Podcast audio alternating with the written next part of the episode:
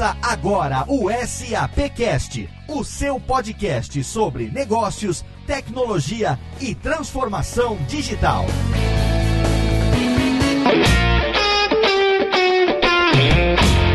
Olá, seja muito bem-vindo. Eu sou Léo Lopes e é com prazer que trago para você a quinta edição do SAPcast, o podcast da SAP que você ouve a cada duas semanas aqui em sap.com.br, também no iTunes e no agregador da sua preferência através do nosso feed. Seja muito bem-vindo. É um prazer ter você aqui com a gente para falar de tendência, de inovação e é claro de tecnologia. E o tema do programa de hoje, ele pode ser considerado a continuação ou quase o fim de uma trilogia, né? Porque há dois programas nós falamos sobre o Banco do Futuro e nesse programa ficou clara a mudança de comportamento de nós consumidores e também de como que os bancos estão tendo que se reinventar para se adaptarem a essa nova realidade. No programa passado, no SAPcast número 4, a gente falou sobre o novo consumidor, qual é o perfil do novo consumidor nessa era digital, sobre como os tempos atuais de crise e as novas tecnologias moldaram esse perfil do novo consumidor. E agora tudo isso se desdobra em um grande tema que é desafio de todas as empresas se engajarem com esse novo consumidor, como que as empresas podem fazer para serem relevantes na era digital. Hoje eu tenho comigo mais uma vez, diretamente da SAP Brasil, meu amigo Rodrigo Murad. Tudo bom, Rodrigo? E aí, Léo, tudo bem com você? Tudo tranquilo. E esse tema, quem diria, seria o fechamento de uma trilogia, hein? Sim, hoje vamos fechar com chave de ouro, com um grupo de convidados super especiais. Espero que todo ouvinte goste do que a gente preparou para hoje. Para apresentar esses convidados, eu tenho ele mais uma vez aqui conosco, diretamente do time de marketing da SAP Brasil, meu amigo Maximiliano Cunha. Tudo bem, Max? E aí, Léo? E aí, Rodrigo? Como vai? Ô, Max, eu quero saber quem é que você convidou pra gente falar sobre engajamento e fechar essa trilogia tão bacana do SAP Cast. Vamos lá então, Léo. Como o Rodrigo já adiantou, tem bastante gente dessa vez. A gente tá com um recorde de participantes aqui no programa. Para começar, eu chamo o Alexandre Jungerman, que é da casa. O Alexandre é da SAP,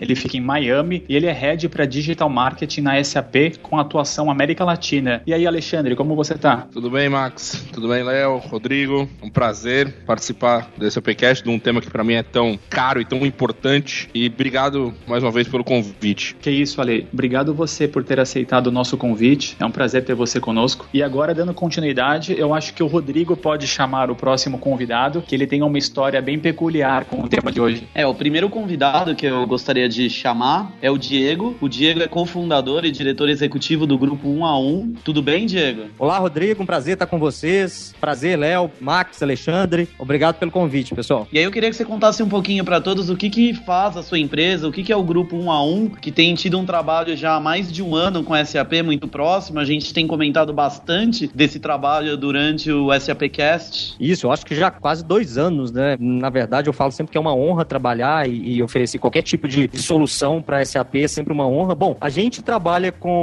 uma lógica de criar um relacionamento com o público, seja para público interno, seja para público externo, desde 2003. Obviamente, a forma como a gente foi fazendo e construindo o cenário que a gente tem hoje foi evoluindo ao longo do tempo, evoluindo de acordo com essa evolução do próprio consumidor moderno também, mas sobretudo criando uma lógica de pensar como a nova empresa também tem que criar e se pensar frente a essa lógica, para que ela tenha de certa forma um poder de uma relação direta com esse público e aí a gente conseguir uma relação que seja legal para ambos. E aí, pro pessoal que tá curioso, a empresa do Diego, grupo 1 a 1, ela é responsável pelo game SAP, que muitos dos ouvintes participam, jogam, conquistam pontos e trocam por benefícios depois de todas as atividades que a gente programa dentro da plataforma. E seguindo, eu gostaria de convidar mais uma pessoa super especial que vai participar aqui com a gente hoje, que é o Regilano Oliveira. Ele é diretor executivo na Masterlight Tecnologia da Informação, empresa de tecnologia com atuação no mercado paraibano e parceiro da SAP. E o convite para ele teve um motivo super especial. O Regilano é um dos grandes jogadores do SAP Game, então ele vem hoje aqui participar com a gente para compartilhar um pouquinho mais dessa experiência dele com a gente e também a experiência dele como consumidor, como novo consumidor, um pouquinho também de grande conhecedor da tecnologia que ele é. Tudo bem, Regilano? Olá a todos, obrigado pelo convite e espero contribuir com a minha visão de jogador do SAP Game, além de ser um consumidor dos materiais que a SAP publica e nas suas diversas redes sociais. No penúltimo episódio do SAP podcast, eu me identifiquei muito com um termo que vocês utilizaram, early adopter. Eu acho que eu sou um desses caras e eu espero contribuir com o debate de hoje. Obrigado, Regilano. Muito bacana. E agora, por último, eu tenho mais um convidado super especial que eu tenho a honra de apresentar, que é o Ricardo Pomeranz. Ele é co-presidente e CDO, que é Chief Digital Officer na agência Rap. Ricardo, seja muito bem-vindo. Muito obrigado. Olá a todos. É um prazer estar aqui com vocês. Obrigado pelo convite. Ricardo, muito obrigado. E conta um pouquinho para o nosso público, para o ouvinte do SAPcast, o que, que a Rap faz, qual que é a história da sua agência, o que, que você faz na Rap. Eu acho que o público vai ficar bem, né, bem interessado em saber um pouco mais. Eu costumo dizer que nós somos uma agência da era digital, não uma agência digital. Qual que é a diferença? Nós ajudamos nossos clientes a conquistarem novos consumidores e fidelizarem os atuais. O consumidor não pode ser dividido em parte digital e parte não digital. Para nós ele é uma coisa única. Por isso que a gente tem que pensar no consumidor como um todo. Mas a gente não pode esquecer também que esse consumidor vive nessa nova era digital e é fundamental entendê-lo para conseguir conquistá-lo e fidelizá-lo. É isso que a gente faz aqui na Rap. Hoje nós temos uma carteira abrangente de clientes, como destaques eu diria SAP está na carteira, Banco Itaú, Mastercard, Vivo, Pepsi, BMW, entre tantas outras marcas importantes. Isso aí, Ricardo, muito obrigado. E a gente conhece bem o trabalho da Rap e a gente está bastante contente com a sua participação. Então acho que agora o time está apresentado e é com esse time que a gente vai seguir adiante no tema de hoje. É, e um time que vai ter muita coisa para acrescentar, afinal de contas, a gente vai falar hoje sobre engajamento das empresas na era digital.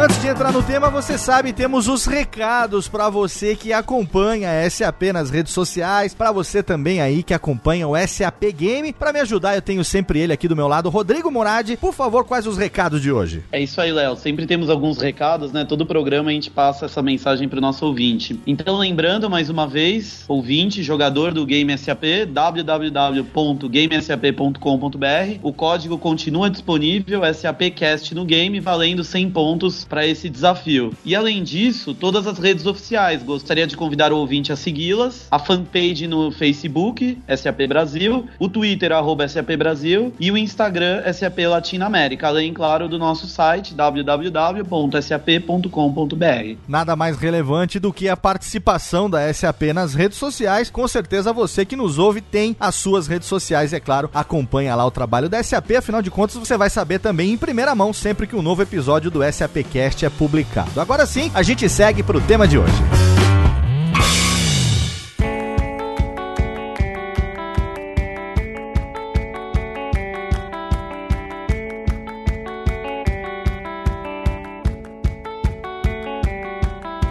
Todo mundo sabe que a gente está vivendo um momento de grandes mudanças num mundo que está cada vez mais digital. São tantas mudanças acontecendo ao mesmo tempo que às vezes fica mais difícil de chegar ao consumidor. No último episódio a gente discutiu o quanto o perfil do consumidor mudou e hoje a gente vai entender como engajar esse novo consumidor na era digital. Mas antes da gente falar como engajar, eu queria levantar uma questão aqui. Por que será? Eu tenho uma impressão de que esse novo consumidor ele está cada vez mais disperso disperso ou, ou, digamos, cada vez mais distante das empresas e das marcas. Essa minha impressão é uma impressão errada? Teria mudado alguma coisa no relacionamento do consumidor com as empresas antes e agora na era digital? Eu concordo com o teu ponto. Eu acho que a razão principal da mudança é que a gente vive num mundo que é o que a gente chama de mobile first e cloud first. Hoje o consumidor tem acesso em tempo real à informação e aos serviços. E há muita informação. E qual é a consequência disso? A gente costuma chamar, que acontece a tirania da escolha. Tem muito mais marcas e lugares para comprar e muito mais oportunidades para comparar e desafiar que antes. O que significa? As marcas precisam das pessoas ou dos consumidores muito mais do que os consumidores precisam das marcas. A grande questão é, por que, que eu tenho que comprar de você? Qual é a consequência disso? A gente entende que as marcas não entendem esse novo cenário e ainda acreditam que dominam o relacionamento com os consumidores. E aí elas descobrem que esses consumidores consumidores estão cada vez mais distantes. Aqui na Rap, a gente tem um nome especial para esse cenário. A gente chama Me Economy, em inglês, ou em português, a economia do indivíduo. Nela, o protagonista é o consumidor e não a marca. As marcas que entendem isso têm mais chances de trazer os consumidores para perto. Bom, Léo, eu acho muito interessante essa questão que você coloca do consumidor distante das empresas e das marcas. E no nosso ponto de vista, as empresas são um pouco culpadas para essa lógica. Eu não digo culpadas de uma forma agressiva, mas eu, eu digo pela uma lógica que o mercado foi fazendo com que fosse naturalmente assim. A gente, por exemplo, como a gente trabalha com essa lógica de relacionamento, criando um relacionamento social diferente desde 2003, então na prática, o formato que a gente começou a estabelecer vem antes mesmo das forças das redes sociais. E a gente acha que tecnicamente, em termos de tecnologia, nunca foi tão fácil a empresa ter o contato com o público. Mas o problema é que elas estão fazendo isso lá no terreiro do vizinho. O que, que eu chamo do terreiro do vizinho? Por exemplo, quando as empresas fazem e entregam o seu relacionamento lá numa rede social, lá ou unicamente lá na rede social, numa fanpage de Facebook, elas perdem a oportunidade de fato de ter uma relação direta com esse público. Porque, eventualmente, se eu curtir a fanpage da SAP, não necessariamente o Facebook vai me mostrar o conteúdo da SAP no dia seguinte. Então, como criar uma lógica que realmente a gente tenha a possibilidade desse contato direto, dessa aproximação real com o público? E aí fica fácil da gente entender quando se cria uma lógica como o SAP Game, por que, que a gente consegue, em um único mês, bater os números de quatro vezes a soma do engajamento de todas as redes sociais da SAP na América Latina, incluindo Facebook, Twitter, LinkedIn e YouTube. Simplesmente porque a gente convida-os de fato para um relacionamento que tem cara de rede social, mas é um ambiente que está diretamente sobre a influência da SAP. E aí a gente consegue trocar de fato experiências com o público numa relação direta de fato. Eu pessoalmente não acho que é o consumidor que está mais distante. Para mim, quem está eventualmente mais distante é a marca e é ela que tem que se aproximar do público. O relacionamento mudou, isso é bastante claro e notório para todo mundo, e eu atribuo a isso principalmente porque esse consumidor passou a ter a sua voz com alcance maior. Então ele consegue se fazer ouvir para as marcas, para os seus pares, e isso obviamente traz mais poder e influência. E uma forma das marcas começarem a entrar nessa nova arena é aceitar que o relacionamento agora é de mão dupla. Eu falo, mas eu também escuto. Eu tenho que escutar muito. Eu, marca, tenho que estar tá disposto a escutar e atuar baseado no que eu tô ouvindo em tempo real. Negócios vivos, organismos. Tem uma série de nomenclaturas aí que a gente pode encontrar aqui ali na literatura mais técnica, mas em geral eu falaria de poder e influência na mão do consumidor. Talvez a gente nunca tenha visto na história da comunicação. Está falando muito aqui o novo consumidor e como as marcas falam com ele, como as marcas se comunicam. E comunicação vem de tornar comum. E esse tornar comum passa obrigatoriamente por não só falar, que é o bom e velho broadcast, que um fala e muitos escutam. Agora, um fala, muitos escutam, muitos falam de volta e um escuta. É verdade, Ale. E só complementando um pouquinho também, eu acho que antigamente, no meu caso, né, quando eu via alguma coisa na TV, muitas vezes era na TV que a gente via né, o anúncio, acho que era a grande mídia de massa, o jeito era o quê? Era ir até a loja, procurar aquele produto e só então que eu ia descobrir o preço, que eu ia descobrir se eu realmente gostava daquele produto ou não. Hoje, isso mudou completamente, né? Quando a gente vê alguma coisa, dificilmente vai ser na TV, né? Provavelmente vai ser através da internet. E com isso, o que era antes tão fácil para o profissional de marketing, que era pensar em alguns canais, hoje se tornou muito mais complexo, né? A gente está num mundo cada vez mais complexo, mas que ao mesmo tempo traz desafios e espaço para quem tem criatividade, para quem quer fazer alguma coisa nova para chegar até esse consumidor que está ficando distante, mas a gente tem outros caminhos para chegar até ele. É, e pensando nisso, eu gostaria até de escutar um pouquinho o que, que o Regilano tem para falar, ele que tem convivido com a gente gente tem passado um pouquinho dessa experiência que nós estamos tentando compartilhar com alguns usuários, um pouquinho com o ecossistema SAP.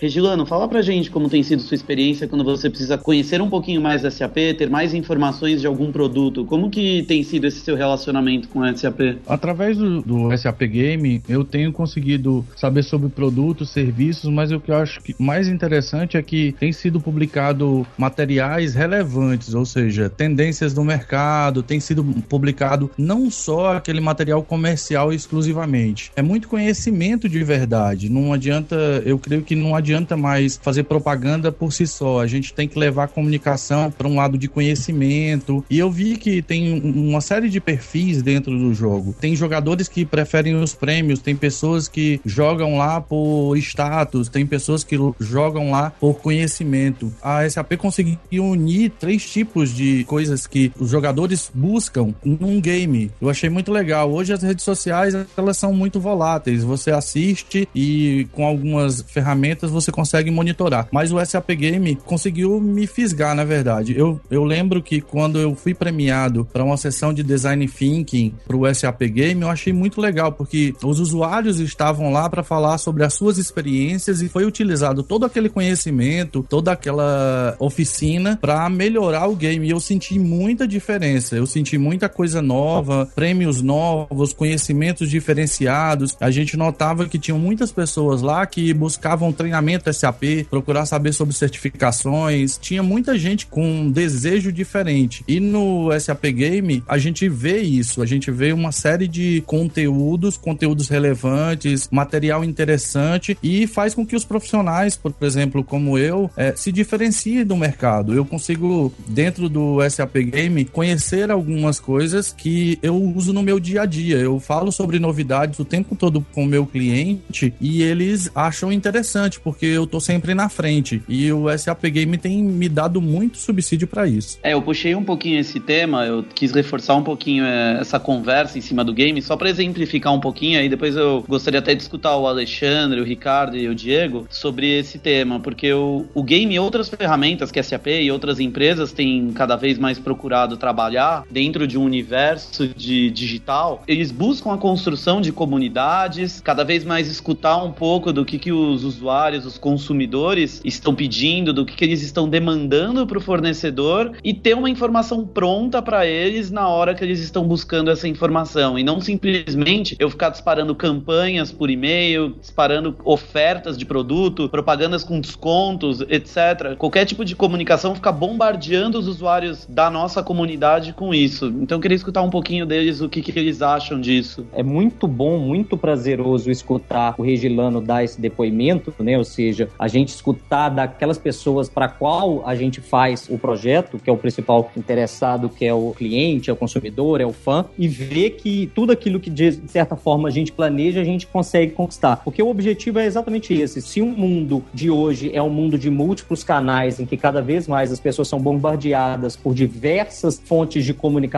quando a gente consegue usar esses múltiplos canais, muito mais do que, ah, ok, é importante tentar entender a jornada do cliente, mas eu quero fazer que em cada ponto dessa jornada do cliente eu utilize algumas formas de convidá-lo para participar de um ambiente em que a gente organiza essa informação para ele, traz a participação dele. E aí é uma mão dupla de troca de valor, que quanto mais ele se envolve, quanto mais ele participa, mais ele ganha. Seja status, seja conhecimento, seja prêmio, e aí cada um tem o seu grande objetivo, mas é isso. O que a gente consegue no final das contas é usar uma técnica de gamification para fazer com que aquele relacionamento seja divertido, mas com carinha de rede social, com carinha de dia a dia, e o envolvimento completo do público com a empresa. É, é bastante interessante ouvir o Regilano como representante dos consumidores, porque internamente nessa a gente fala muito disso, de prover um pouco de conteúdo que vá além da questão comercial. Eu resgato aqui uma, uma coisa que, que a gente falou um pouquinho antes, a questão da mão dupla, de uma conversa. E você só vai conversar com quem você tem afinidade. E afinidade vem de conteúdo, afinidade vem de você conversar coisas que façam sentido e que sejam de interesse do outro. Uma coisa que muda um pouquinho nesse novo momento do consumidor é as marcas não podem mais simplesmente falar aquilo que elas querem falar. Elas têm que falar aquilo que o consumidor tem interesse em ouvir. Eu concordo totalmente com o teu ponto, Ale. Eu acho que é, é extremamente bem colocado. A gente tem aqui na experiência vários casos. Sempre que a gente, o cliente insiste de alguma maneira em que a gente trabalhe campanhas de comunicação, a gente vê que os resultados acabam sendo menores do que quando a gente trabalha plataformas. Plataforma de conteúdo, por exemplo, é uma delas. A gente cria plataformas e deixa o consumidor chegar. Naturalmente, isso gera engajamento. A estratégia sempre de campanha, campanha, campanha, pontual, tem cada vez funcionado menos. E exatamente, isso que no final das contas a gente consegue fazer com o SAP Game é fazer com que a gente consiga, no final das contas, por meio de uma plataforma plataforma emendar campanhas. Por quê? Uma pessoa que participou de uma campanha A, ela está predisposta a participar de uma campanha B, de uma campanha C. Então a gente continuamente está amplificando os resultados das campanhas. A gente basicamente faz com que elas durem por mais tempo e com mais intensidade, porque o público se aprofunda mais naquele conteúdo que está sendo tratado, porque afinal de contas a gente cria um, um conceito que a gente chama de comunicatividade. Uma coisa é eu falar que o céu é azul, isso é comunicação. Na hora que eu falo o céu é azul, digite o código azul ou responda o quiz que cor é o céu, ele efetivamente presta atenção naquilo que a gente está dizendo. E aí, quando a gente faz isso numa campanha, ele ganha os, os seus primeiros pontos, os seus primeiros status, ele fica envolvido de tal forma a querer perseguir o próximo. E aí ele vai caminhando de campanha em campanha, emendando num conceito que a gente chama de retroalimentação de mídia e de campanhas. Eu gostaria de comentar ainda sobre esse tema, é que eu tenho notado que tem pessoas que tiveram um contato muito pequeno com o nome SAP e os meus amigos, as pessoas que são convidadas para o SAP Game, elas começam a se interessar cada vez mais por esses materiais e elas são formadoras de opinião dentro das empresas. Então, o meu mercado é pequenas e médias empresas. Então, essas pessoas acabam induzindo numa possível escolha de solução, de tecnologia, elas acabam induzindo os gestores, né, os decisores a optar por uma ferramenta da SAP. Eles veem que não está tão distante. No mercado, principalmente tecnologia, a gente recebe muito que a SAP é aquela grande, aquela gigante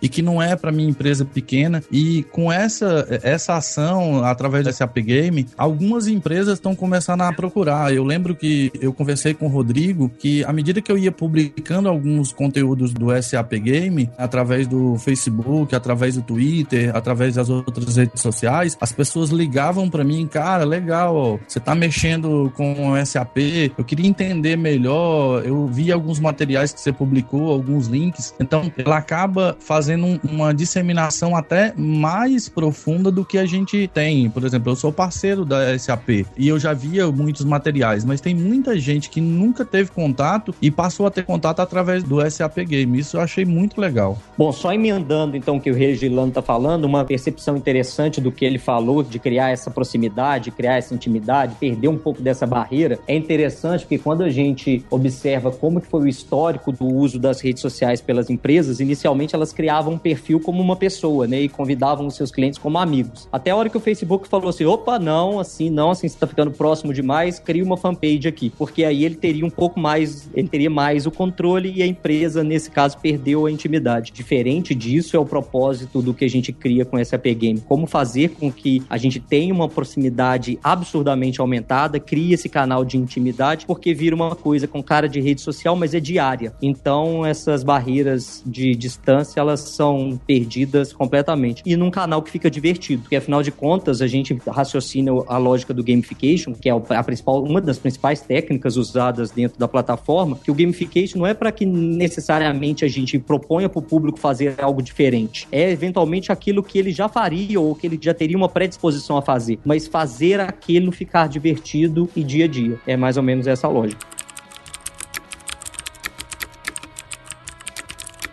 Eu queria fazer uma pergunta agora para o Ricardo e para o Ale também. A gente tem ouvido muito, né, a buzzword gamification, outra buzzword que está em alta é storytelling. Eu acho que tudo isso vem exatamente nesse contexto que a gente está falando, que é de criar um engajamento com o consumidor que está cada vez mais disperso nesse ambiente complexo que existe hoje em dia. Além dessas duas buzzwords, o que mais que a gente vê as empresas utilizando como estratégia de comunicação para tentar atrair a atenção desse consumidor? Eu acho que buzzwords existem várias já durante muito tempo. O curioso é que quando você fala de storytelling, na área de comunicação, storytelling é muito antigo, não é uma coisa nova. Eu acho que o conceito de contar histórias e envolver o consumidor é uma coisa que já vem há muito tempo. Eu acho que no cenário digital, na era digital, a gente tem oportunidades especiais para fazer isso de maneira diferente. Quando você fala de gamification, apesar de já terem algumas décadas também, começou-se a trazer mais veemência na área de comunicação de maneira mais recente. Mas é uma, é uma estratégia estratégia também extremamente interessante. Eu coloco quando você pergunta qual é o novo, a nova buzzword, ou o que, que se fala hoje em termos de novas tendências dessa área de comunicação, eu acho que um ponto-chave que traz quando a gente fala de engajamento é o conceito do marketing em tempo real. Eu acho que é isso que muda de maneira conceitual a comunicação e o engajamento que a gente tentava fazer alguns tempos atrás, antes da internet. Quando a gente fala em tempo real, significa a gente realmente está gerando uma conversa. Não existe mais o processo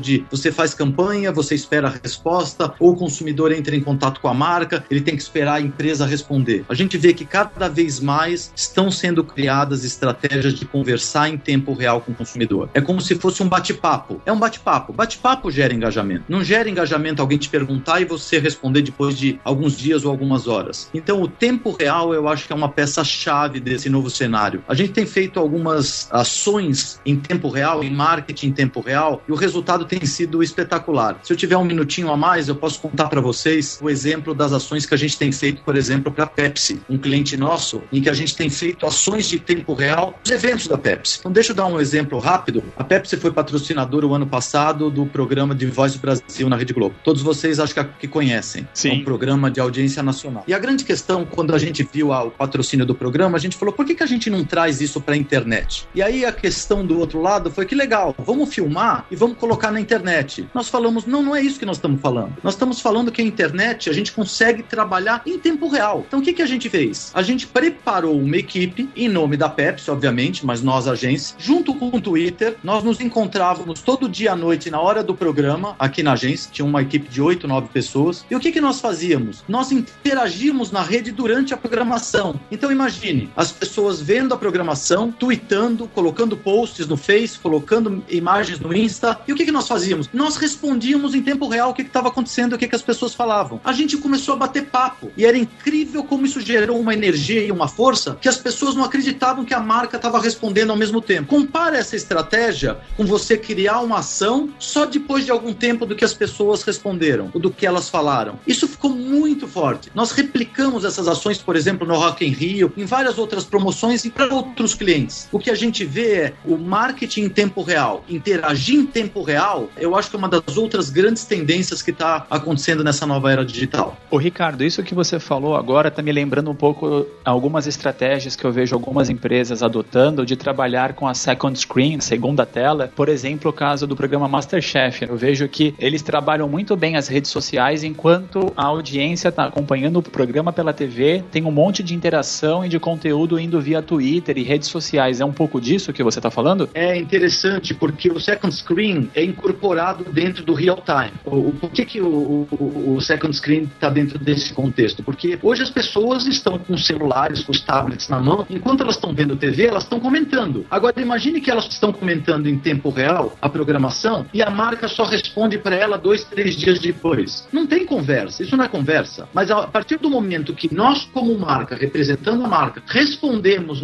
no mesmo tempo, aí a gente começa realmente a ter o que o Ale chamou de uma interação de mão dupla, de ir e vir. Não é simplesmente responder, mas é bater papo, é conversar, é gerar engajamento. É exatamente isso. E já se considera que entre os usuários de internet, na verdade, a segunda tela é a televisão e não a tela do smartphone, né? Porque a pessoa tá mais tempo na internet o dia todo interagindo nas redes sociais do que na TV. Na verdade, quando começa o programa, ela liga a televisão, mas ela já tava no computador ou no smartphone o dia inteiro, né? Exatamente. E pegando de volta esse, essa questão da conversa. E respondendo a tua pergunta, Max, acho que social listening, que tem esse nome pomposo, mas nada mais que escutar e estar atento ao que estão falando de você, de você marca na rede ou nas redes, é outra dessas tendências que, na minha opinião, vieram para ficar. A gente precisa entender que existem dois tipos de conversa: conversa consumidor-marca, que obviamente tem uma relevância monstruosa, mas, na minha opinião, que tem uma outra conversa que é ainda mais importante, que é consumidor com consumidor. E aí o papel das marcas é entender como participar dessa conversa sem ser intrusivo, sem interromper, como se fosse mais um participante na mesa do bar. A marca não tem que impor sua vontade, a marca tem que escutar. E esse termo social listening vem muito disso, vem das técnicas e dos softwares e das plataformas que permitem as marcas escutarem, entenderem e responderem em tempo real, como bem coloca o Ricardo, a essa conversa que tá rolando ao redor dela. Não necessariamente sobre ela, algumas vezes é, algumas não, mas ao redor da marca, mas principalmente sobre temas que são relevantes e que fazem sentido para o consumidor. Sim, e complementando a forma como a gente enxerga, essa é SAP Game enxerga essa lógica é que toda essa oportunidade de conversa, de diálogo em tempo real, social listening, eles são fundamentais e principalmente se estiverem dentro da estratégia daquilo que a gente comentou antes, da plataforma sobrepondo a lógica da campanha, para que conversa aconteceu, convite realizado para que ele participe com a gente numa lógica com maior intensidade e durante um, um maior tempo. Puxando o gancho para isso que o Ale falou e também o que o Léo falou, né? O Léo falou a questão da second screen, que na verdade ele acha que, quer dizer, ele acha não, ele tá certo, né? Hoje a primeira tela já virou o que antes era a segunda, né? O tablet, o smartphone, e isso até vai além. Eu estava vendo uma pesquisa que alguns jovens hoje em dia estão falando que, ah, eu não tenho televisão em casa. Mas na verdade, quando você vai ver, não é que ele não tem televisão porque ele não consome nada, ele tá consumindo no tablet ou no celular dele que tá com a tela cada vez maior. Então, quer dizer, a televisão só mudou de tela, né? A gente tá com um device diferente e consumindo o conteúdo que antes era consumido pela TV. E a SAP, pro ouvinte que não sabe, a SAP tem uma ferramenta que é o SAP Hybris que faz exatamente um pouco disso que a gente está falando, né? A gente foi além do CRM tradicional e o SAP Hybris permite justamente engajamento com os clientes em tempo real, né? De ponta a ponta. A gente consegue entender quais são as interações, quais são os contextos e analisar o comportamento desse cliente e criar um perfil dinâmico que permite à empresa um engajamento muito mais ativo e participativo com o cliente. Então a SAP tem aí no mercado um produto que fala exatamente disso que a gente discutiu até agora. É, Max, tem uma outra coisa que é a contramão do que você estava falando de levar conteúdo de broadcast TV para os devices. Você tem a mão contrária, que é o aparelho de TV como device para transmissão de conteúdos digitais. Netflix, YouTube na TV, Smart TVs, Connected TV. A TV tá lá, tá na parede, tá no móvel, mas o conteúdo que passa dela é muitas vezes gerado por você, por mim, pelo Léo, por quem tá efetivamente capitaneando as conversas. E aí cabe de novo, e esse é, acho que é o grande desafio e acho que é talvez o principal tema da conversa hoje é como é que as marcas se adaptam. Se alguém tem que se adaptar nesse novo cenário, não necessariamente o consumidor. Sempre digo que as marcas têm que se adaptar mais do que o consumidor. O consumidor é o consumidor. As marcas que querem falar com ele é que tem que entrar nessa dança. São eles que têm que entender o tom da conversa. E isso é para mim a grande mudança, porque antigamente a marca falava no tom que ela queria, o que ela queria, quando ela queria e pelos canais que ela queria. Isso já não existe mais.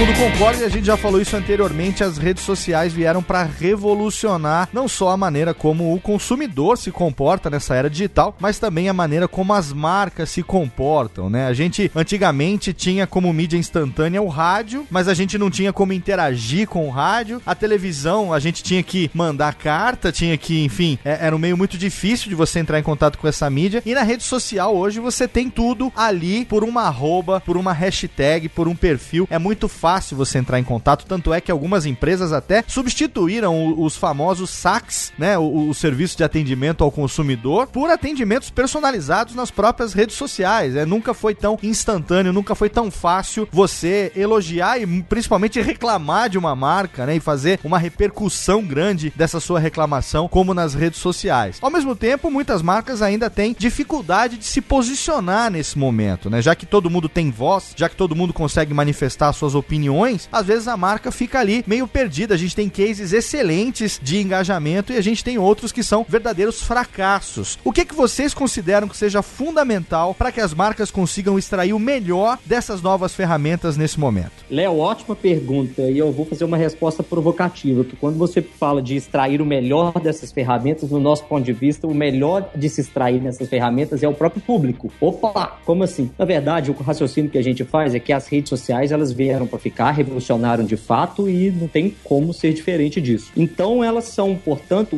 o melhor lugar para a gente espalhar informação, para que a gente chegue com a informação, chegue com a marca, com o produto para milhares de pessoas. Mas elas são o pior lugar do mundo para deixar o público lá dentro. A gente já falou isso um pouquinho, porque isso, o público me curte lá e não necessariamente eu consigo impactá-lo de novo. Então, o raciocínio que a gente faz é usemos todas as redes sociais e vamos trazer esse público para um ambiente onde onde a conversa pode ser mais íntima. Interessante o ponto. Eu insisto aqui um pouquinho na questão da relevância e do propósito e acrescento mais duas palavras que acho que fazem sentido aqui, que é interesse e vontade. A pergunta-chave que lidero toda essa questão de comunicação na, nos meios digitais dos produtos SAP sempre faço é por que, que o consumidor se interessaria a ponto de querer conversar comigo, comigo marca? Se a gente conseguir responder essa pergunta, a gente tem meio caminho andado. Não tem garantia, obviamente, de que essa conversa vai acontecer, mas tem sim a preparação prévia e o cuidado de pensar consumer first. Pensar em primeiro lugar nesse consumidor. Por ele, para ele, que a gente faz a comunicação. Então, essa para mim é talvez a grande resposta. É o que gera interesse. E para mim o que gera interesse é relevância e propósito. Então, Ale, mas assim, é, a gente vê muito isso, eu que lido diretamente com mídias sociais, praticamente o dia todo, né, no meu trabalho de produção de podcast, a gente tá aí online praticamente o tempo todo, só não tá online quando tá dormindo, né? Ainda assim tá lá, o Wi-Fi ligado, as coisas sincronizando para quando acordar no café, a gente se atualize do que aconteceu na madrugada, né? Então, assim, a gente vê muito isso, eu vejo muito isso, empresas que trabalham isso de uma maneira muito ou impensada ou mal planejada, porque parece que a impressão que dá é que algumas empresas acham que é só você mostrar alguma coisa bacana, que elas considerem bacana, que seu time de marketing ou de mídias sociais considerem bacana, e ficam esperando que as pessoas comentem em volta disso, né? Fazendo uso de hashtag, divulgando vídeo. Quer dizer, uma campanha, uma colocação de alguma ação, esperar gerar um buzz ou torcer para que aquilo realmente viralize e com isso as pessoas comecem a se movimentar, né, em cima disso, comprem os produtos, contratem os serviços e tal. E na verdade isso é muito menos produtivo do que se imagina. O que, que você tem a dizer sobre esse ponto e quais seriam realmente as melhores estratégias nesse sentido quando o objetivo é engajar o público? Quando a gente fala de engajar, a gente está tratando aqui de trazer conteúdo que faça mais sentido para o consumidor do que faça para gente. Quando eu escuto você dizendo, ah,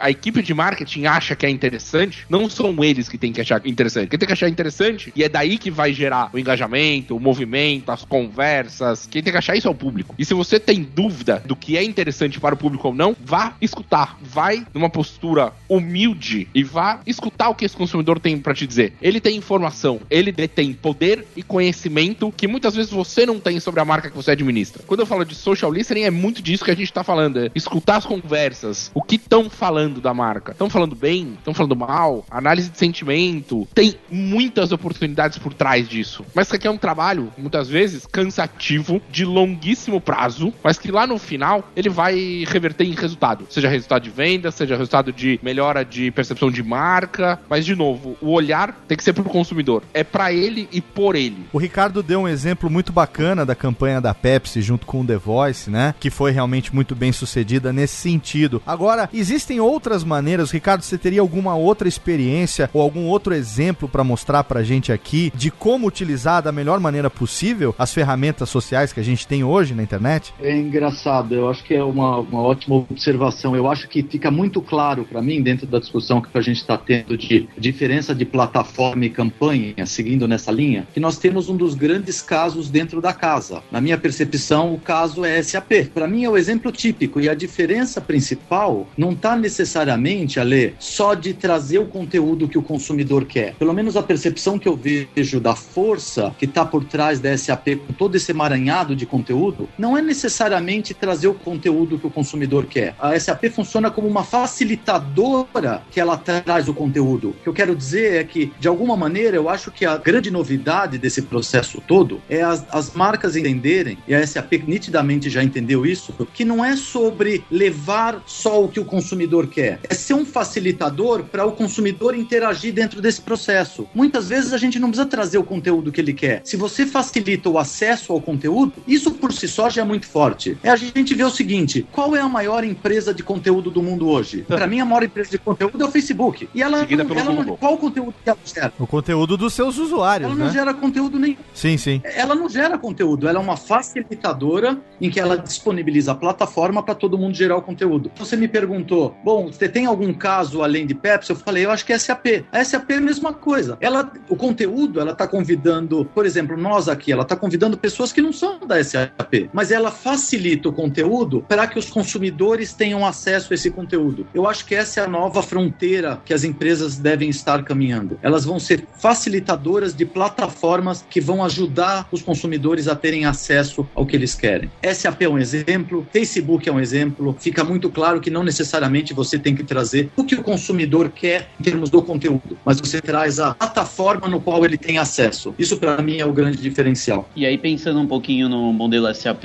né, já que o Ricardo acabou de comentar, é exatamente essa nossa preocupação hoje aqui no marketing é cada vez mais entender, compreender qual que é o momento que cada um dos clientes nossos estão passando, estão atravessando, entender o que, que eles estão buscando e quais plataformas eles estão acessando. E aí nós temos uma série de campanhas de marketing que durante o ano são segmentadas em virtude do momento do relacionamento do cliente com a gente e em cima disso a gente distribui esses conteúdos nas diversas plataformas que a gente possui, que a gente atua. E aí a gente está falando tanto das redes sociais, das campanhas de digital, dos portais que a gente trabalha, de blogs e nos próprios eventos físicos, a mensagem acaba sendo integrada nos eventos online, na própria plataforma de gamification, etc. Então a gente realmente está cada vez mais tratando a informação com esse cuidado, pensando no cliente, que é o centro das nossas atenções aqui na SAP. Rodrigo, eu tenho observado que a SAP, por exemplo, começou a fazer o SAP Cast. Eu lembro que, eu espero que o Léo não fique chateado, mas eu lembro que podcast foi uma coisa que eu vi há muito tempo atrás. Se criaram vídeos no YouTube, e aí a gente tem youtubers, tem facebookers, agora esse termo eu até vi recentemente. Essa molecada continuou usando o Twitter. Eu tenho um filho de 18 anos que ainda usa o Twitter de uma forma frenética e ele praticamente não usa Facebook. E eu tenho notado que, por exemplo, o podcast eu acho que é a bola da vez agora. Porque hoje é muito complicado você ver streaming, por exemplo, no celular ou dirigindo. A gente sabe que a gente passa muito tempo no trânsito. E essa iniciativa do podcast, por exemplo, você pode baixar e você ouvir uma hora, uma hora e meia, sei lá, tem alguns menores, outros maiores, mas é muito legal ter esse tipo de informação, esse tipo de conteúdo só em áudio. As pessoas tinham deixado meio o áudio de lado, né, o podcast de lado. Eu não sei se o Léo pode complementar alguma coisa, mas assim, eu tenho sentido que a SAP está buscando um podcast porque é importante, porque é uma maneira facilitadora de levar conhecimento e levar agregar conteúdo para tanto para os clientes como para o mercado em si. Eu acho que essa iniciativa do podcast, do SAPcast, foi sensacional. Eu tenho é, compartilhado e as pessoas têm ouvido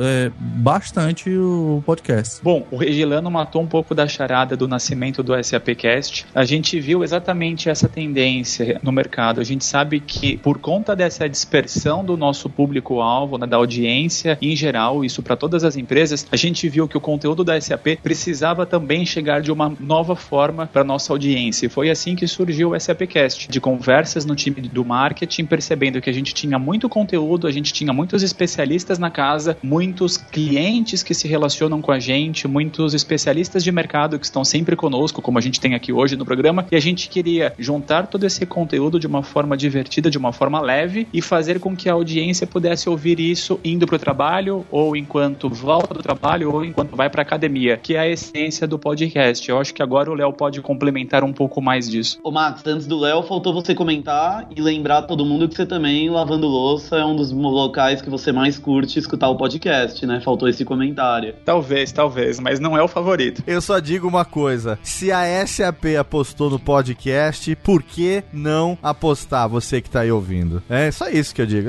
Eu sou meio suspeito para falar, afinal de contas eu vivo disso, né? Então eu só tenho que dizer que foi a melhor das escolhas possíveis. Mas com certeza a gente nunca viveu um momento tão bacana é, no podcast com 11 anos. É uma mídia muito jovem, né? É, Foi em 2004 só que foi criada essa maneira de distribuição de mídia através do feed, através do RSS. Então é uma mídia muito jovem. Mas uma das características é exatamente essa que a gente falou lá no SAPcast número 1. Se você aí tá ouvindo esse programa agora, porventura não tenha ouvido os primeiros episódios, saiba que estão todos aí no seu feed, estão todos aí no site. Você pode ir lá e ouvir desde o primeiro. E a gente falou exatamente sobre isso, né? O podcast permite que você consuma o conteúdo enquanto você desenvolve outras atividades aonde você estaria improdutivo. Você estaria parado ali no trânsito, ou você estaria na academia, muitas vezes ouvindo uma música, ou lavando louça, limpando a casa, ou fazendo outras coisas assim. Você pode fazer isso enquanto absorve conteúdo, seja de aprendizado, seja de entretenimento. Então o podcast tem se mostrado sim uma ferramenta bastante eficiente e a SAP que está sempre na tendência tendência, né, não poderia ficar de fora disso. E eu, mais do que ninguém, tô muito satisfeito de ter entrado pro time SAP também e tá aqui apresentando o SAP Cast.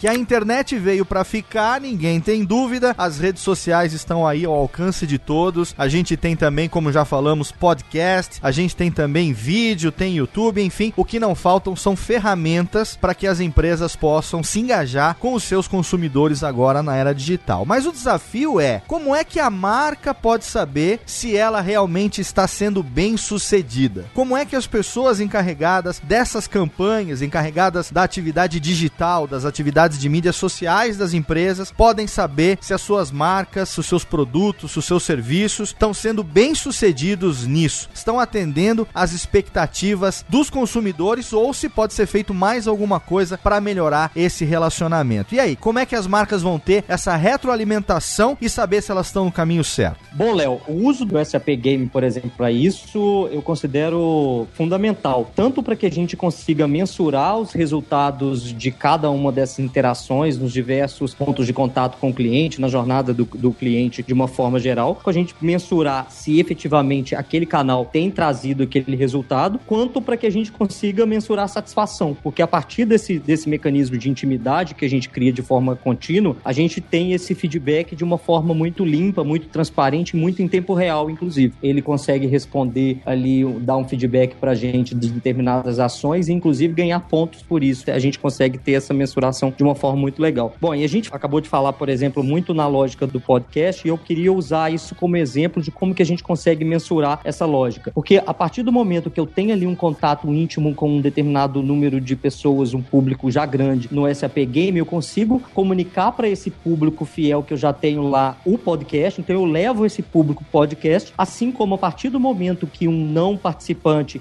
ouviu pela primeira vez o podcast, eu convido ele para entrar no SAP Game. Então a gente consegue retroalimentar esse público de uma forma contínua, mensurando, medindo satisfação. Eu vou falar uma coisa que acho que já, nós já conversamos aqui. Eu acho que apesar da pergunta ser ótima, a resposta ela é bem simples. Se a gente quer saber se a marca está engajada ou não, ela precisa fazer uma coisa simples. Ela precisa ouvir algo que a gente muitas vezes não está acostumado a fazer, né? A marca tem que ouvir o que os consumidores falam. A gente aqui na Rep criou há três anos uma área especial para isso. É uma área de que a gente chama de Digital Research. A gente trouxe pessoal de pesquisa que trabalhava especificamente na área de pesquisa, para poder vir aqui estruturar uma área de insights, ouvir o que o consumidor está falando para criar insights a partir da análise dos dados. Essa área nossa, só para passar rapidamente para vocês, tem dois grandes pilares. Tem um pilar que é o social listening, que é a avaliação do que as pessoas estão falando nas redes, nas plataformas abertas, nos blogs, nos fóruns, em várias redes sociais. E a gente tem um outro ambiente, um outro pilar que é baseado em comunidade virtual. Diferente das plataformas abertas, a gente cria uma comunidade fechada, a gente convida convida participantes para ingressarem nessa plataforma. Esses participantes, em geral, têm o perfil do consumidor do nosso cliente, que a gente quer entender. A gente convida essas pessoas para dentro e, através de uma série de ferramentas, a gente conversa com essas pessoas e entende como elas percebem ah, o relacionamento com a marca. A gente utiliza, por exemplo, hit mapping, image annotation, offline missions, tem uma série de ferramentas já da área de pesquisa, agora no mundo digital. É incrível o que a gente consegue quando a gente ouve o que eles estão falando, o que o consumidor está falando. Então é uma ferramenta que já vem do histórico da pesquisa, mas acoplada num cenário muito mais digital. É isso que nós fazemos hoje. Queria complementar uma palavra que talvez soe um pouco fora de contexto, que é coragem. Falta um pouquinho de coragem para as marcas explorarem, experimentarem não só novas ideias, mas principalmente novas plataformas. Me parece um pouco curioso que até, até o momento a gente não tenha falado, falou muito pouco nesse episódio de Snapchat. Snapchat para mim é hoje o, talvez o maior exemplo de plataforma que apavora as marcas, mas que todo mundo tem que estar. Tá. E eu não me excluo disso. Confesso que eu fui muito relutante a adotar o Snapchat, é, até conversar com algumas pessoas um pouco mais novas que eu e que conseguiram me convencer a experimentar. E de fato a ferramenta é incrível. Eu atribuo muito a essa questão da coragem às marcas que são pioneiras nessa plataforma, como as marcas que foram pioneiras um dia no, no Facebook, como as marcas que foram pioneiras no Instagram. Coragem, predisposição ao erro, que é uma coisa que é muito falada no ambiente de startup, mas que eu acho que se aplica mais do que nunca a todo o processo de comunicação tolerância e aceitação ao erro. O acerto vai vir a partir dos inúmeros erros. Isso é o que eu espero para o futuro, é, que as marcas aceitem mais que elas não são perfeitas, que elas não são mais as donas absolutas do processo de comunicação e que elas têm que escutar e que elas têm, como o Ricardo falou um pouco antes, elas têm que ter um tempo de resposta mais curto. Só vai ser conversa, e essa é uma palavra que apareceu muitas vezes ao longo desse nosso papo aqui, só vai ser uma conversa se ela for de mão dupla em tempo real. Bom, assim como o Ricardo falou que a resposta é simples para essa pergunta que é tão bonita e elaborada, a minha resposta também é simples. Eu vejo a resposta como conhecimento. Eu vejo que as empresas precisam conhecer esse consumidor, é um pouco do que o Ricardo falou, e conhecendo esse consumidor, com certeza o engajamento vem na sequência. Um exemplo prático meu, hoje quando eu chego em casa e conecto no Netflix, a primeira coisa que eu busco é, são as recomendações, eu quero ver se o Netflix está me oferecendo conteúdo com base no meu perfil, eu tenho me comportado da mesma forma com o Spotify. Então, assim, são serviços novos que eu quero que eles me conheçam cada vez melhor e saibam oferecer o conteúdo certo para mim. Então, eu não estou mais buscando o melhor produto ou o melhor preço, mas eu estou buscando aquela empresa, aquele serviço que me conhece, que sabe do que eu gosto, sabe o que eu consumo e cruza tudo isso de uma forma eficiente. Então, eu acho que é o que o Ricardo falou, né? Assim como ele tem as áreas na agência dele que estudam exatamente isso e geram essa informação, essa inteligência, eu acho que isso é o conhecimento. É conhecer o consumidor, para mim, essa é a palavra-chave hoje em dia. A quantidade de redes sociais, a quantidade de informação que chegou hoje ao cliente, ao prospect, ao lead, ou como queiram chamar, é muito grande. E para medir isso e para entender até onde ele está engajado, até onde ele está envolvido e mais forte ainda comprometido com a marca, tem sido muito difícil. Tem uma série de ferramentas para medir qual é esse engajamento, o que, que as pessoas estão falando, mas tem sido muito difícil das empresas entenderem o que é a marca delas no mercado. Algumas das pessoas falaram é entender, é ouvir mesmo, é ficar o tempo inteiro ouvindo o que, que as pessoas estão falando da marca, procurar interagir com essas pessoas, porque a pior coisa que se, se passa é quando você fala de alguma marca, você ou positivo ou negativamente, e alguém não fala com você, alguém não ouve, alguém não, não interage com você. Você fica se sentindo, poxa, ou eu fiz um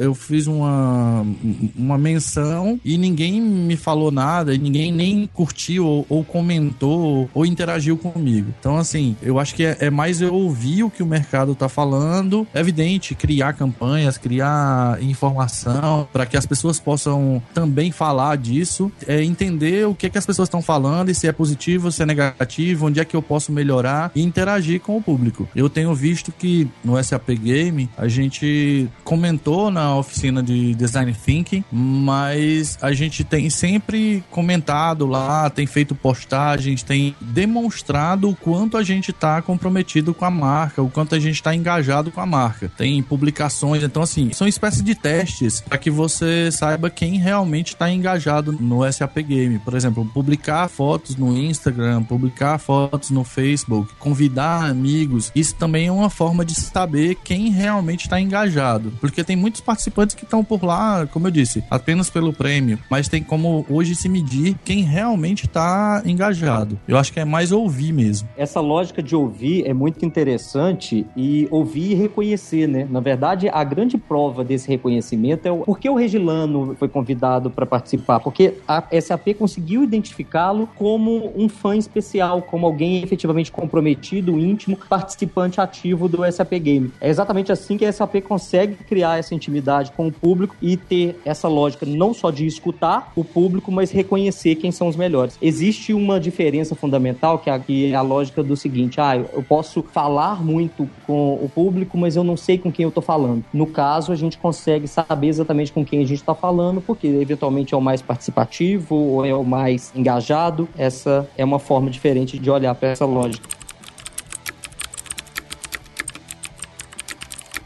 E Alexandre, então, só voltando um pouquinho no assunto que você abordou com relação ao Snapchat, o tempo real, a rápida interação que as pessoas podem fazer através da plataforma, só queria abordar um pouquinho esse assunto porque em alguns episódios anteriores, a, a Nayara, que em breve vai voltar a conversar aqui com a gente no SAPcast, ela sempre brincava que o Twitter era uma ferramenta já meio ultrapassada, que cada vez menos o engajamento seria através do Twitter, que outras redes sociais cada vez vez mais iam cair em desuso, ia vir o Snapchat, depois iriam aparecer outras tecnologias, outras ferramentas. E aí a primeira coisa, você entrou no Snapchat por conta da Nayara, e uma segunda pergunta, você realmente acredita que essas redes vão cair em desuso e outras aparecerão substituindo as antigas, ou existe espaço para todas as redes conviverem? Vou dizer que foi exclusivamente por conta da Nayara, mas ouvindo a Nayara no episódio 1, foi o momento que eu decidi dar mais uma chance à plataforma. Então, sim, a Nayara Globo tem, tem um papel importante no fato de eu estar experimentando de novo o Snapchat. Então, a outra pergunta é muito interessante, é algo que eu penso cotidianamente, porque ela faz muito sentido pro trabalho que eu desenvolvo aqui na SAP.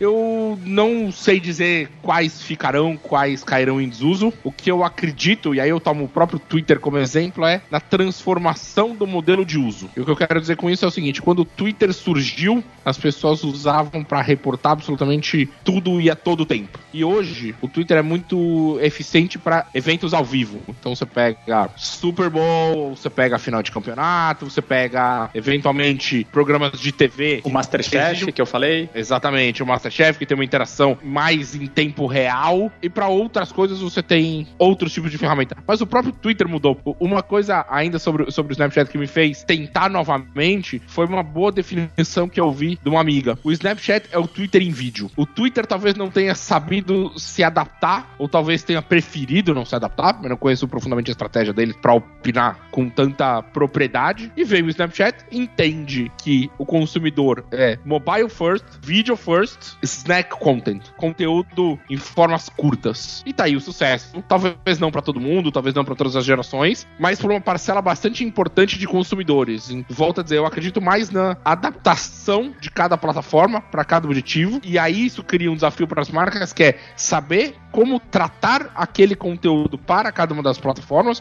Então, uma mesma comunicação no Twitter vai ser de uma maneira, no mínimo porque tem a limitação de caracteres. No Facebook ela pode ter uma outra abordagem, no LinkedIn pode ter uma terceira e no Snap vai ter uma quarta. E na rede social que a gente ainda nem sabe que existe, vai ter uma quinta. Não sei se eu me explico. Não, exatamente. E aí a palavra que foi bem usada anteriormente é o coragem, né? O recado que eu dou, por exemplo, é esteja em todos os pontos de contato, esteja em todas as redes, só que faça, faça diferente. Convide esse público para um ambiente de relacionamento, onde no caso a empresa vai se preocupar com a fidelidade dessa audiência para manter uma intimidade mais próxima. Eu venho desde a época do Twitter e aí veio Facebook e o Twitter tentou se reinventar com o Periscope, que era transmissão em vídeo. O Facebook foi lá, copiou a transmissão ao vivo e de repente você tem o Snapchat, que são vídeos curtos fazendo mais ou menos uma alusão ao que o Twitter é, ou seja, uma limitação de tempo para que você possa passar a mensagem em poucos segundos. Ou seja, o Twitter tá o tempo todo chegando na frente e alguém chegando logo em seguida e ultrapassando a gente falou um monte de coisa aqui, né? Nós temos, trouxemos vários conceitos, né? Imagino para quem está ouvindo isso, está ouvindo um monte de conceitos importantes e tentando processar tudo isso. A coisa que encapsula isso tudo que nós estamos falando, eu acho que assim é a importância da gente entender que a gente não está falando de marketing digital. A gente está falando de como é que a gente cria ações de marketing numa era que é completamente digital. É isso que a gente de alguma maneira está discutindo todo esse tempo. É rede social, é um novo novo consumidor. A gente não tem bola de cristal e não sabe tudo o que vai acontecer. Mas uma coisa é extremamente clara: essa era digital está aqui, vai ficar, vai ficar por muito tempo. E eu acho que o grande trabalho nosso, que trabalhamos com as marcas, é de alguma maneira continuar promovendo isso, essa discussão e esses testes, para a gente cada vez conseguir evoluir mais e não ficar parado no tempo. A gente, eu tenho oportunidade de trabalhar com várias marcas e ter acesso a grandes marcas incríveis, outras nem tanto. E, e a gente começa a ver dentro das várias empresas os diferentes níveis níveis de importância que eles dão em termos do que, é esse novo cenário. Algumas empresas consideram que isso é alguma coisa passageira, não está aqui para ficar, a gente consegue ainda combinar com o que a gente fazia anteriormente no tradicional. E a gente vê no outra ponta empresas que são arrojadas, que estão indo para frente, que, que entendem esse novo cenário. Elas não, não necessariamente sabem o que fazer. Como, por exemplo, eu vou te contar no meu caso particular como profissional de marketing. Eu tô 30 anos na área. A pergunta que você acabou de fazer pro Ale, eu não sei responder. Eu, eu tava curioso ouvindo o que, que o Ale ia responder responder qual plataforma vai ficar e qual plataforma vai morrer. Não tem ideia. A única coisa que a gente sabe é que essa é a realidade. E isso é o que a gente tem que trabalhar. A era digital é uma realidade. É isso que é dado do problema. Se a gente for sério, se a gente trabalhar sério, entender, tentar entender o que está acontecendo, acho que a gente tem alguma chance de ter sucesso nessa área.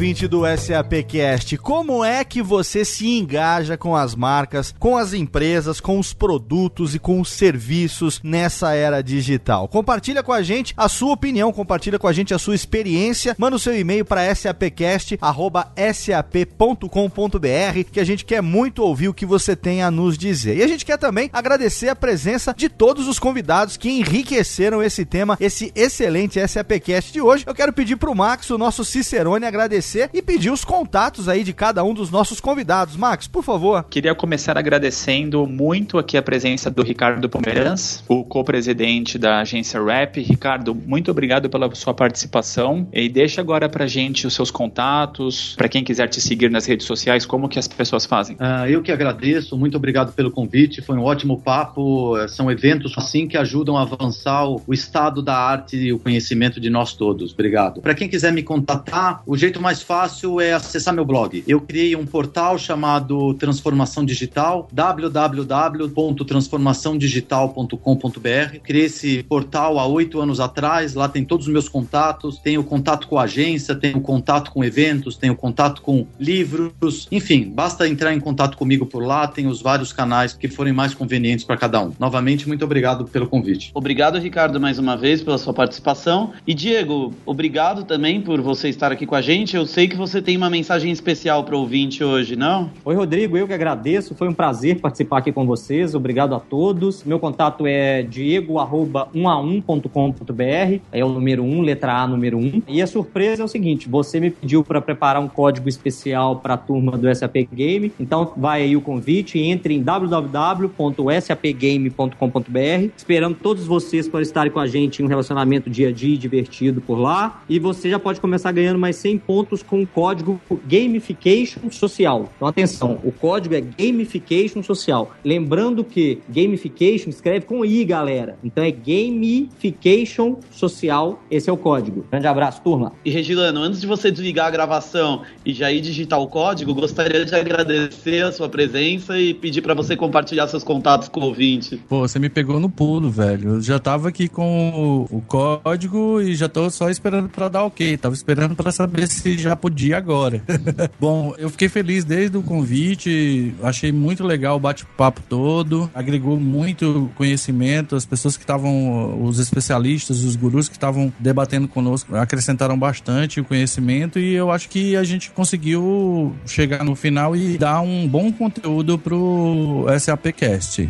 Obrigado, meu contato Regilano Oliveira, em todas as redes sociais, você vai me encontrar lá. Obrigado, Regilano. E agora, por último, a gente agradece o Alexandre Jungerman, que é de casa, é da SAP e com certeza ele volta a participar conosco. Ale, muito obrigado e você, como sempre, segue sendo o nosso guru aqui para esse tema de hoje. Obrigado, Max. Prazer participar. Espero que, como você mesmo disse, seja uma primeira participação de muitas. Deixar meus contatos: Alex Jungerman, com dois N's no final no LinkedIn. Acho que o jeito mais fácil, tá? Confusão com essa sopa de letrinha é vocês olharem na descrição do episódio. E não poderia deixar de dar meu usuário no Snapchat. É Alejung com JBR. Então, AlejungBR no Snapchat. Quem sabe com mais gente me seguindo, eu me animo a começar a postar mais e mais. Com certeza, Ale. Tenho certeza que vai ter seguidores novos aí no seu Snapchat. E eu quero pedir também que a prata da casa deixe os seus contatos, por favor, Rodrigo Murad. Eu sou o Rodrigo Murad nas principais redes sociais. E eu sou o Max Cunha nas principais redes sociais também. E eu sou arroba Léo Radiofobia também em todas as redes sociais, inclusive no Snapchat, viu, Ale? Tá meio paradinho lá, mas quem sabe daqui a pouco, eu que sou mais de Twitter por enquanto, quem sabe daqui a pouco eu não me animo para dar uma agitada lá no Snapchat. Lembrando você aí que tá ouvindo hoje o SAPcast pela primeira vez, não se esqueça, a gente falou isso ao longo de todo o programa, mas você pode sim participar da plataforma de gamification da SAP, que é o SAP Game, www.gamesap.com.br. E o Diego trouxe pra gente um presente hoje. Na verdade, a gente tem 100 pontos a mais do que os 100 pontos que você já pode resgatar todo o programa com o código SAPcast no game. Além desse, que vai dar 100 pontos, você pode entrar também com o código Gamification Social e garantir nesse episódio do SAPcast 200 pontos no SAP Game. Mas corre lá porque o Regilano não perdeu tempo e com certeza ele foi o primeiro a garantir esses 200 pontos. Não se esqueça também de seguir a SAP nas redes sociais, é claro, a fanpage no Facebook SAP Brasil, também o Twitter arroba SAP Brasil, no Instagram a conta é SAP Latina América e, é claro, você acompanha tudo também pelo site sap.com.br. Daqui a duas semanas a gente está de volta. Contamos, é claro, com a sua audiência. Um abraço e até lá.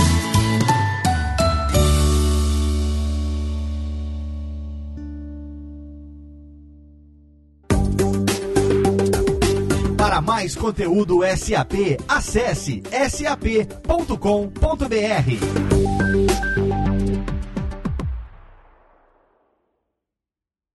Este podcast foi produzido por Radiofobia, podcast e multimídia.